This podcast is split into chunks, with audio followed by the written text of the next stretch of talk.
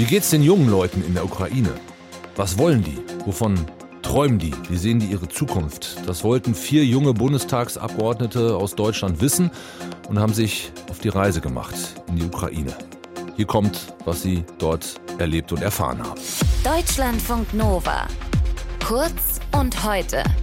Mit Till Hase.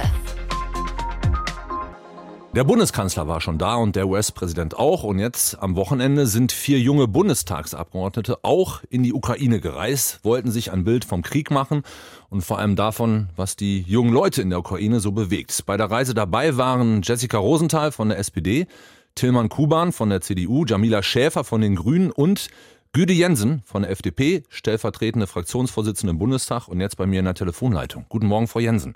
Guten Morgen, Herr Hase. Wie sind Sie da hingekommen? Mit dem gleichen Zug wie Joe Biden oder wie läuft das?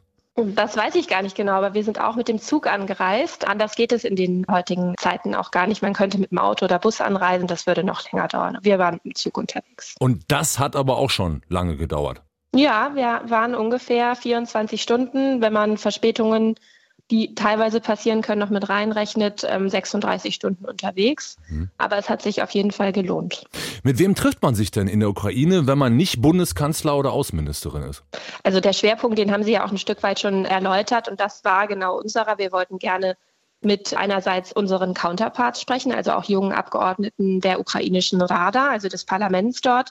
Wir haben mit Studierenden gesprochen, mit Schülerinnen und Schülern, mit Lehrerinnen und Lehrern, mit Soldatinnen und Soldaten, die an der Front waren und wiedergekommen sind, mit unseren Jugendorganisationen Counterparts. Und die haben ein Bild gezeichnet von einer großen Sorge einerseits und andererseits einem unbändigen Willen, mindestens in die Europäische Union zu kommen, aber gerne auch den Wunsch, darüber zu sprechen, was mit einer NATO-Mitgliedschaft ist. Und das haben wir uns einerseits angehört und andererseits uns mit denen einfach ausgetauscht und weiter vernetzt. Und was war das für ein Gefühl, den Großteil dieser Hoffnung rauben zu müssen, weil das kurz- und mittelfristig wahrscheinlich nichts wird mit NATO und EU-Mitgliedschaft?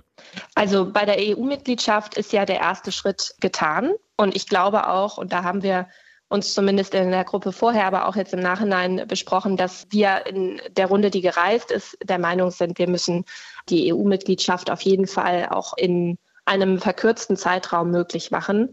Die Ukraine verteidigt etwas, was wir in Europa teilen. Das sind unsere Werte, Demokratie, Menschenrechte, Rechtsstaatlichkeit. Und ähm, deswegen ging es gar nicht darum, wie Erwartungen zu nehmen oder auch die Sorge ein Stück weit zu verlängern, sondern darum, sich auszutauschen, was bis dahin geschehen kann und wie man auch unterstützen kann. Ja, also dass es nicht darum ging, ist schon klar, aber auf der anderen Seite will man die Leute ja auch nicht belügen oder ihnen falsche Hoffnungen machen. Sie waren unterwegs mit äh, Kolleginnen und Kollegen von anderen Parteien, aber Parteigrenzen waren bei der Reise wahrscheinlich eher nicht das Thema, ne? Absolut nicht. Wir wollten vor allen Dingen mit unserer Generation sprechen, die am Ende dort das Land wieder aufbaut und von Ihnen einerseits hören, wie Sie ähm, auf diesen Prozess gucken, weil das wird mindestens eine Generation in Anspruch nehmen. Und andererseits schauen, wie wir unterstützen können. Und das eine oder andere nimmt man da auf jeden Fall mit. Sowohl Öffentlichkeit schaffen als auch für Spenden werben und eben für diesen Austausch zwischen den Jugendorganisationen auch werben, der auch schon vor dem Krieg ähm, intensiv war, aber der jetzt auch, glaube ich, nochmal verfestigt wird. Und äh, wie ist das möglich? Also ich denke mir, dass das aus Deutschland einigermaßen leicht zu machen ist, diesen Austausch aufrechtzuerhalten? Wie ist das für die Leute, die für Organisationen, für Parteien in so einem Land arbeiten, das gerade unter ständigem Beschuss aus Russland ist? Also man muss sich im Grunde vorstellen, dass ähm, die Menschen in der Ukraine größtenteils, wir waren im Raum Kiew unterwegs, in Butscha, aber hauptsächlich in Kiew selbst, dass die größtenteils ihr Leben leben. Zwar unter anderen Bedingungen, wenn äh, Raketenalarm ist, dann ähm, suchen sie Schutz in Metrostationen oder in Bunkern.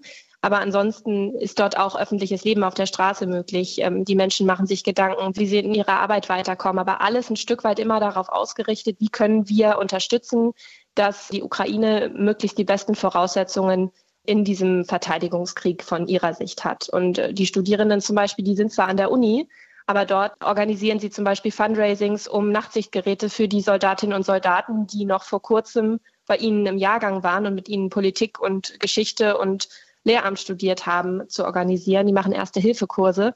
Das heißt, der Ort Uni, der ist nach wie vor da, aber er wird für etwas anderes genutzt. Und so passiert das eigentlich überall momentan in der Stadt. Haben Sie sich mit den drei anderen, die mit Ihnen unterwegs waren, auf was geeinigt, was jetzt konkret erstmal in einem ersten Schritt angegangen werden soll?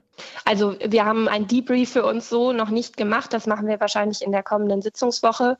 Ähm, wir haben uns auf jeden Fall darauf geeinigt, dass nicht das letzte Mal gewesen sein soll, dass wir erstens da waren, dass wir uns auch überparteilich darüber ausgetauscht haben, was wir tun können. Und ein ganz konkretes ähm, Takeaway, würde ich sagen, war, dass wir schauen, ähm, dass wir ähm, das ganze Thema Jugendeinrichtungen, also Orte, wo junge Menschen zusammenkommen können, mit unterstützen werden, dass das wieder aufgebaut wird, dass die Netzwerke auch bestehen bleiben oder verstärkt werden. Ich glaube, das ist etwas, was wir ohne weiteres tun können. Das kostet auch nicht unbedingt mehr Geld, sondern vor allen Dingen die zeitlichen Ressourcen, die man ohnehin in seiner Arbeit investiert. Und dann kann man das ähm, umso besser auch für die Ukrainerinnen und Ukrainer machen. Güde Jensen von der FDP war zusammen mit Jessica Rosenthal von der SPD, mit Tilman Kuban von der CDU und mit Jamila Schäfer von den Grünen am Wochenende in der Ukraine. Was sie da gemacht hat und was sie von dieser Reise mitgenommen hat, hat sie euch gerade hier im Interview erzählt bei Deutschlandfunk Nova. Herzlichen Dank fürs Gespräch und guten Tag für Sie. Tschüss. Danke gleichfalls. Tschüss. Deutschlandfunk Nova. Kurz und heute.